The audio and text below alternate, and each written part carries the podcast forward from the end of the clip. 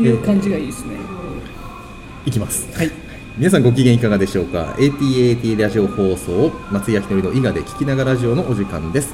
この番組は三重県伊賀市にあるあたあたリゾートのオーナー私松井明典とゲストをお呼びしてビジネスや人生論格闘技のことなどさまざまなお話をリスナーリスナーの皆さんがながら聞きできるレベルで掘り下げてお話しする番組です、えー今回のゲストもはい、えー 合同会社ムラムラの社長社長って自分で言うの恥ずかしいですね。山崎、えー山崎洋平です。はい。よろしくお願いします。もう何本撮りいけるんかなっていう感じでね。いやもうなんぼでも言いますよ。腹渡腹渡い。い意味でも悪い意味でも煮え煮えくり返ってる。家繰り返ってますか？だから言いたいことは聞かないと。なるほどさあじゃあ第4回目記念すべき第4回目、何話しましょうね。そうですね、じゃあ今回じゃあ僕がテーマを選んでみてもあいいですか、はい松井さんがねいくつかこうテーマを用意してきてくれてるんですよ、うーんそうですね。そうですね。あじゃあまず、はい。まあ、最終的にどう広がっていくかどうかは別としてですね、はい。えーとつべこべ言わず田舎に住め はい。そうそうそう。質問の意図とかをまず聞きたいですね、はいそ質問というかこのテーマのいやもうこれすごいシンプルに、はい。まあ、僕も昔四日市という、まあ、三重県最大の都市に住んでまして、はい。はい。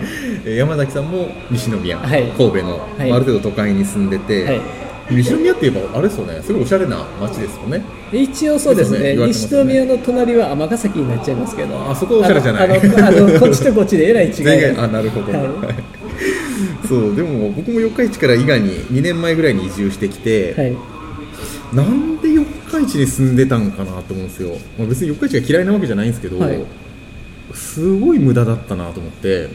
どういった点が？いやなんだろう、もう人も多いしあの僕アパートに住んでて、はい。まあ、3人目の子供が生まれて、はい。家が狭くなったなと思って、はい。家を探してそれがたまたま伊賀だったんですけどやっぱり近くに公園もないし、はいはい土地ももちろんアパートなんで駐車場ぐらいしかね遊ぶとこないですし、はい。木も植えれない野菜も植えれない。それは今の場所ですか？あ四日市の。あよくでしょ時がうん。あはいはいはい。で伊賀に引っ越してきたらあのやっぱり土地も安いから、はい。経済的にも楽になり、うん。で空気も美味しい、はい。あの近所住民もほぼいない、はい。大きい声出しても大丈夫、はい。クレームもない、はいえ田舎に住めようって。田舎に住めようと思うん田舎に住めよ、はい。おめえたちみたいな。そう。で、はい。まあ、そこで田舎になぜ行けないかっていうことになるとやっぱり仕事じゃないですかほとんどの人は。まあ最初に考えるのはみんなそこですよね。うん。そうそうそう。でも田舎に住むとはい。ほとん本当にさらに仕事してなくてよくなるんですよね。と僕の場合は。思います、ね、少なくとも。あのー、ななんでしょうなんかねこう僕最初その自治体のうん移住促進用のウェブページを頼まれた時に、あー。その担当者に対してはい。こう言ったことがあったんですよ。はい。ハードル上げすぎ、ハードル上げすぎ、はい、田舎に来るには、うこういうことを守ってこういうことを守ってあこそういうことを守ってとかってやってえっ、と来てくださいね。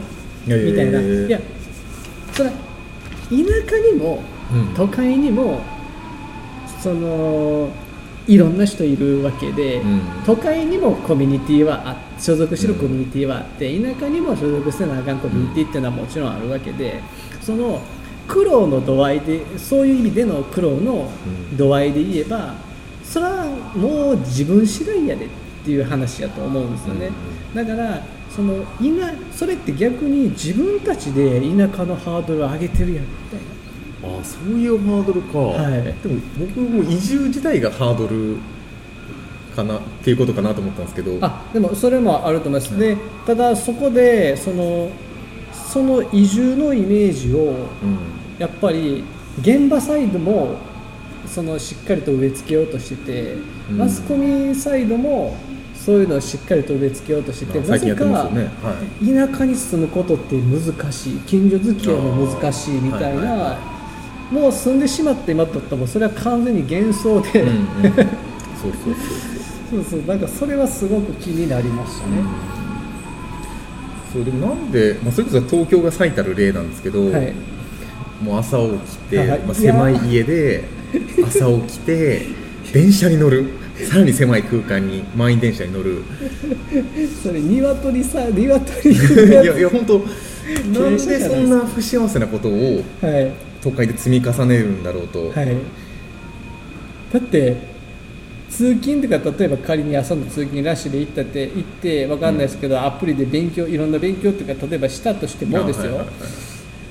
最低限頑張ってやったとしてもですよ、その移動時間往復いくらよみたいな、ねいやほんまそうですよえ、時間が無限にあったらいいですけど、ん。まあ、精神持たないですよね。いやそうでもなんでなんで続けるんですかね多くの人はそういう生活を。僕僕はですけど多分ほんまに知らんねやと思うんですよ。ああ確かにそうですね。田舎の良さというかそのビジネスのしビジネビジネスしたくてもですよ。ビジネスしたくてもうん。めちゃめちゃしやすいし、でその、まあ、ゲストやからもうちょっとだけ喋っていいですか？このテーマですどうぞどうぞ全然全然いくらでもいいです。あのある時ちょっと名前は伏せさせていただきますね、はい。ある金融、はい。えー、と消費者、はい。あえーと消費者金融？いやじゃなくて、えー、と信用金庫。信用金庫。信用金庫さん、はい。あのはい密着してくれてる信用金庫さんがいるんですけど、この地域。でそのまあまあいろいろその京都府とか DMO とかいろいろくっついてまあまあうんたらかんたら、で町で活躍してる人、うん。あーこの近隣で活躍してる移住の若者を呼んで、はい。そのなんか討論してたわけです。でまあ主催は主催が誰かは分かんないですけど僕はそれを聞いてて思ったのは、うん。その移住してきた側があーでもまあ質問が信用金庫さんから出るんですけどそれがそれに対して答え方がなんて言うんでしょうこう上からなんですよね答え方がこうこうこうこうですよ。うん。でだからいいところはここ悪いところはここみたいな話をうん。ししだすんですよ、うん。僕が率直に思ったのは、はい。お前はな。は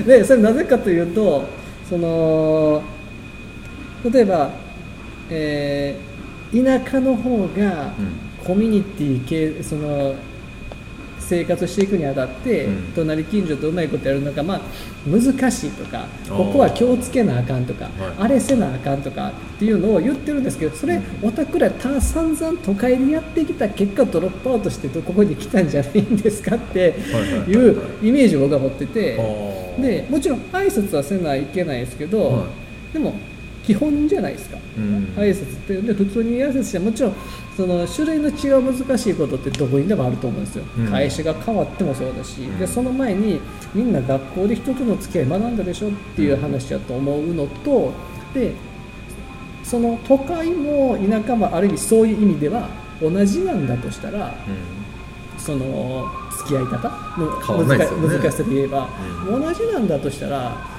そのなぜ上から表しているっていうのが僕の純粋な感想やったんあですよ。誰が上から？銀行の人いや違います。あのその質問を受けた側なんで移住者がああそういうことですそねの移住代表として そういうことか。表してるわけですよ。この山頂村を。はいはいはい。でだからえそういう意識じゃあじゃあそもそも変えたるっていう意識。うん。優しいなまた。ななのかみたいなそのなんかわがままでそれこそわがままでいや元から言ってましたけどで僕はこの日本国民なんで住む権利持ってますみたいなうん。もともとそういうノリでいてでみんな対等ですよね。もちろん目上目下みたいなところはうん。自分の権利の表表せれる範囲で敬語を使ったりとかしっかり挨拶してとかそれもちろんいろいろちゃんとやりますけどでそういうふうにしてたら普通にみんな仲良くしてくれるし優しくしてそうですね。それどこでもそうじゃないですか、うん。きっと。あんまりその人付き合いとかは不自由はないですね、ないですよね。だってあれですか。人がいないとこの家買えばいいじゃないですか。家やったら今日このねねそうそう。うちもだって半径はい。100メートルぐらいないんで家が、はい。横にようやく1軒あって、はい。その次はどうだろう。300、400メートルぐらい、はい。い、るとこで、全然。そうだからそこに出てる人たちも結構隣近所離れてる人たちばっかりやったんですけどそうなんですよね。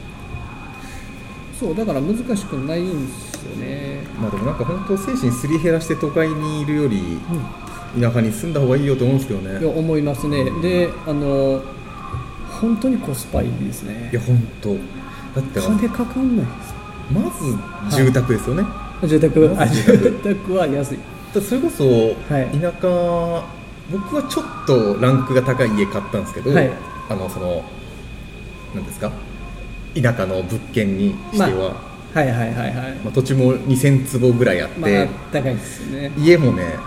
なんだろうね 23DK みたいなそんな家なんですあれいつも見えてるところのあの家ですか？あそれ多分全部で。全部で。全部でなんていうんですか？と土地ああそうかあのの家家自体。い全部で23部屋ぐらいあるらしいです、DK は24部屋ぐらい。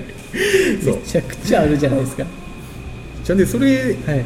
まあ、別に全然お金も隠す必要ないんで、それが500万だったんですよ。ほうほうほうでまあいろいいろなんか不動産会社に払うやつとか、まあ、はい。600万いいったんですよね。はい。で僕その時300万しかはい。自己資産的に持ってなくて、はい。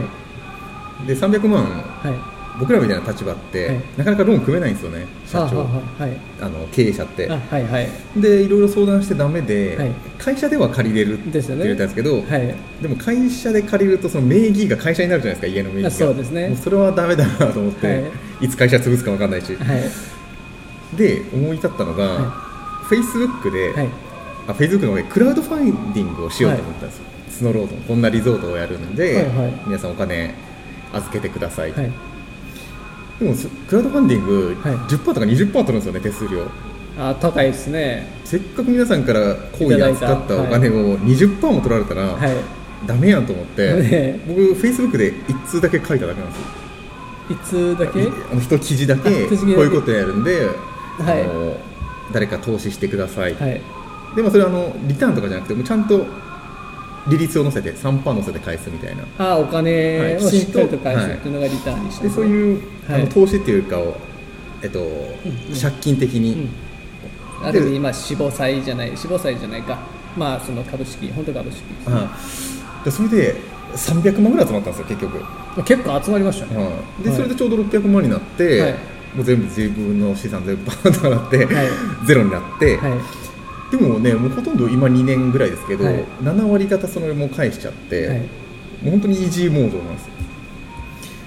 でもだから働く必要も余計なくなったしで前、はい。四日市に住んだ時は、はい。まあ、4万ぐらい。それでも安かったんですよね、はい。4万で 3DK のアパートに住んでたんですけど、はい。それの負担もなくなっちゃって、はい。もう田舎の方が断然いいやんって。他になんかデメリットあんのかな？あのねあります？いやここも松井さんとよく似てて、うちもそのまあまあまあ別にここやから金額は言ってもいいか。僕も大体500ぐらいやったんですよ。あはいはいはい。で築浅で、うん。まあ、普通の日本家屋じゃないんですけどね。は普通のそのまあ言ったらいわゆるニュータウンっていう、はいはいはい。ニュータウンって言われるようなところで。で僕はもともとその家買うのって負債やと思ってるタイプ。ああはいではい。その議論もありますね、はい。うん。でそのまあそれをどうしていくかによると思う。そうなんですよ。はい、それをどういうふうに価値を高めていくかっていう世界だと思ってて。でやけど、まあ、そういうふうになる家ではなかったので、うん。まあ、立地もその含めて。でそう考えた時に例えばローンにした場合35年でしたっけ？35年ローンにした時に笑っちゃうんですよねはい、金額がね、金額がねあの、どのアパートよりも絶対安いでしょっていう金額になるんはいですよね。はいまあそれは35年もありゃねって言いますよあれはねって。これでもね、はい。あの言いにくいのが、はい。身の回りにそれをやった人がいっぱいいるじゃないですか、はいはい。だから世間話としてしにくいんですよねああ、はいはいはい。で我々はもうビジネスやってるんで、はい。それがいかにダメなことか人生で、はい。はい。すごくわかるじゃないですか。わかりますわかります。まあ、5年とか10年ならまだはい。わかるんですけど、それ以上の縛られる作業っていうのは絶対しちゃいけないなと思って、はい。ダメですよね。ですね。ここだけの話ですけど、でそう、ただ、その、家に関しては、僕、ちょっとこう考えて、はい。その、どっちか迷ったんですよ。うん。その、一括で行くか、その、35で行くか、みたいな。で、僕は、僕は最終的に分割を選んだんですよ。あはいはい。で、ずっといるかどうか分かんないから、はい、でその最終的にここがその減価償きまあどんだけ頑張っても、うん。その値段が上がることはまあまあほぼほぼ、ね。ほぼほぼないんで,、はいで早い段階で。ででもねもちろん損はしますけどたくさん、うん。その全然そのどうなったって払っていけるうんうん。金額でその、本当にイージーモード、まあはい。誤差ぐらいの500万をあそうです。35年そうそうそうそうです。それもうだって8000とかそういうレベルそうそういうレベす。すごいですね。そうそう。そうそれはいいんですよ、はい、それに、だからもう本当それにしようと思って、はいはいはい。でだから新宿なんか建てなくてもうん、そうそうそう全然それで本当に安い物件で、うん。で築浅でものすごい綺麗くてで奇跡的にですね、うんほぼほぼ誰も住んでなかっえー、それが500万で手に入る。たはい。さでも中古のいいところって、はい。あの新築で買うとそれが10年後どうなるか見えないじゃないですか。見えないです見えないです。はい。中古はそれが見えてるんで、はい。で20年大丈夫だった住宅って30年も40年大丈夫なんですよね、あそうですねそうるとですすね20年大丈夫なんで、はい。中古の方がリスクヘッジとしては正しいんですよね。正しいですね、はい。でだから新築ってこう最初になんかものすごい高いあのいろんなコートとか塗ったりしてるじゃないですか、なんかはい。で結局そのどこの会社に、まあ、高いねそのデベロッパーとかもうん。たくさんあるんでなかなか新築は新築はもうだからいつも思うんですよ。そのあのもう現実的な話これはまあ身内の話なんですけど、はい。あのまあ大手に勤めてるんですけど、うん。ただその毎月十何万とかはいはいはい。それに当てて払った時に、うその最後にまあおそらく普通に住んでるだけなんで、んはいはいはい。最後にじゃあその資産価値どこ行ったって そうですね。なった時にもっとできるその10万でもっとできることたくさんあって。めちゃくちゃ。それこそもうねはい、何でしたっけ？S&P に突っ込んどきゃはいはい。資産としては増えたかもし増えれないし。たかもしれない。し田舎に住むもうちょっとなんかち新築にこだわらんでも。うん。よかったのに。って、まあ、地震大国と日本人のそのなんて言うんでしょう考え方？そうですね。はそう僕のあの伊賀で買ったはい。家、あたあたリゾートに関しては、いはい実は多分買った瞬間に、はい。資産としては多分1500万ぐらいだったんですよ。500万で買って 次その翌日売ろうとしたら多分1500万ぐらいで出しても IPO じゃないですか。IPO ってなんですか？あの新規公開株。あそうそうそう。そうそんな感じですね。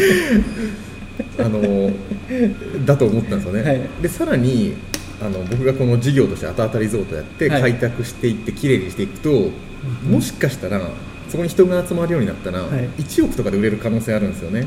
そうですね。あの施設として売れば、はい。でそうなるともうどんどん資産になが増えていくんで,、はい。で実際のキャッシュは今そんなに入れてないんですけど稼いでてないですけど、資産としてはどんどん増えてる感覚なんですよね、はい。だから本当時間とはい。目に見えない資産とお金をフラットに扱うのはい。がすごい大事やなと思って、なんか例えばそのそういう目線でいくと例えばその100%まではい。松井さんが仕上げる必要もないような気がするんですよ。そうですね。はい。で松井さんが見えてるところと同じところか、それ以上見えてるところの人が、うん、そうそうそう、ね、気づいてくれればそうそうそう。いいっていう話ですよね。そうですね。あここはもう10億にもなるわって思われたらそうそうそうそう。5億で買ってくれるかもしれないですからね。でそういうことですよね。でその株だけちょっと。株株わかんないですけど、はいもう5億もらったら僕何もしませんわ。もう1億山崎にあげてもいいですね。これアーカイブ残ります。いや本当にでも5億もらったら何すんのって感じですよね、まあプライベートジェットでも買いますか？いやー買わないですね。買いません？僕でもそれはちょっと欲しいかな。海外好きなんで。プライベートであの利用の方がいいんじゃないですか。え利用あ利用料払ってる利用料払ってあ、買う必要ないですもんね。ね、そうやったら300万ぐらいで。ああ確かに。いけると思うんで。そうそんなことで、はい。我々ははい。絶対田舎派なんですよね、あ田舎派ですね。まあ、いろんな意見あると思うんですけど。いやもうだダントツでしょ。とにかくそのまあ離れ方がわからない。向こうで住めるかどうかわからない。ただ多分それだけの話ああ勇気とかね。じゃないですか、まあはいあとどうしても保守的になりますからね人間は、現状維持の、はい。なんか言ってたな。現状維持のそういうね思考がはい。人間にこうインストールされてるっていう、うん。ああなんかあれですかね。こう見えないわ理解できないものは怖いみたいなやつですかね。うん。どうやったらねそういうのから抜けれるんかなって思いますけどね。なんかね本当に例えば村にしてもうん。住むところは一応頑張って探せば、まあ、あるのはあるんです、うんうん。でちゃんとその商いを回す仕組みっていうのもみんなでその、まあ、移住してきたところで商いを回すっていう仕組みもみんなでこううまいことできつつうんうん。あるんで、まあ、だからその辺はだからまあまあ、半分悟ってる人が一回来たら分かりやすいモデルになるかも分かんないですね。半悟りぐらいの。半悟り。でも確かにはい。移住してくる人って結構、はい。なんか言い方悪いんですけどいやよくないな、まあ、レベル高い人が多いんですよね。雑にな言い方ですけど、はいはいはいはい。あの周りでもあのなんかこれができてる人とかもう全くお金無頓着な人だったりとか、はいはいはいはいなかなか普通ザ普通って人移住してこなくないですか、ザ普通は来ないですね。来ないですよね。来ないですね。ザ普通は来ないですね。自分で稼ぐ力があったりしないとやっぱりはい。来ないのかなと思いますけどね、そうですね。だからね普通にまあそうですね。そうかでもそうなるとやっぱり自分で、はい。まあ、お金を稼ぐはい。力がないとやっぱり家に限らず、はい。あじゃあ田舎とかに限らず、そういう決断がしにくいのかなかもしれないです。よね。多分まず僕そこやと思うんですよ。もうなんかテーマ壮大にこのタイミングでって感じになりますけど、結局日本の教育の問題じゃないですか。ああお金の教はい。育はい、お金を貸す自分のうん。自分が、えー顔になって、うプロダクト別に物理でも何でもいいですけどを用意して稼ぐ力何かをする力っていうのが、うん。そのでもすごいなんかそれ頻度かもしれないです。僕もなんかそのある人ばっか集めてどうのこうのみたいな話してますけど、んうん。そのそういう人たちをここに来てもらった時にどういうふうにそういう人間にうん。転換できるのかっていうのもすごいテーマだし、わかりましたじゃあ次回稼ぐ力でいきましょう、稼ぐ力でいきましょう。じゃあ一回ここで締めます、はい。えー山崎さんのお知らせ最後あればどうぞえーとそうですね、えーとバーベキューは前回いつやりましたか、あ最近2週間ぐらい前にやりました。まあ、僕、ちょっといろいろと参加できなかったんで、そうですね、はい、来週ぐらいやりますか？来週ぐらい、忙しいですか？あもうあの、えーと確約だけ避けていきます。あ確約だけさよくわからないな、はい。えー番組からのお知らせとしましては、えー松焼きの伊賀で聞きながらラジオはゲスト出演していただける方を募集しております、えー特に何の基準もありません。何者でなくても構いません。あと、えー私三重県伊賀市に暮らしておりますが一緒に格闘技とバーベキューしていただける仲間大募集しております。お気軽にコメント欄やら SNS やらでご連絡ください。それでは ATAATA ラジオ放送松井明則の伊賀で聞きながらラジオこの番組はあたあたリゾートオーナー私松井明則とはい、えー合同会社ムラムラ、えーの社長山崎洋平がお送りいたしました。ではまた会いましょう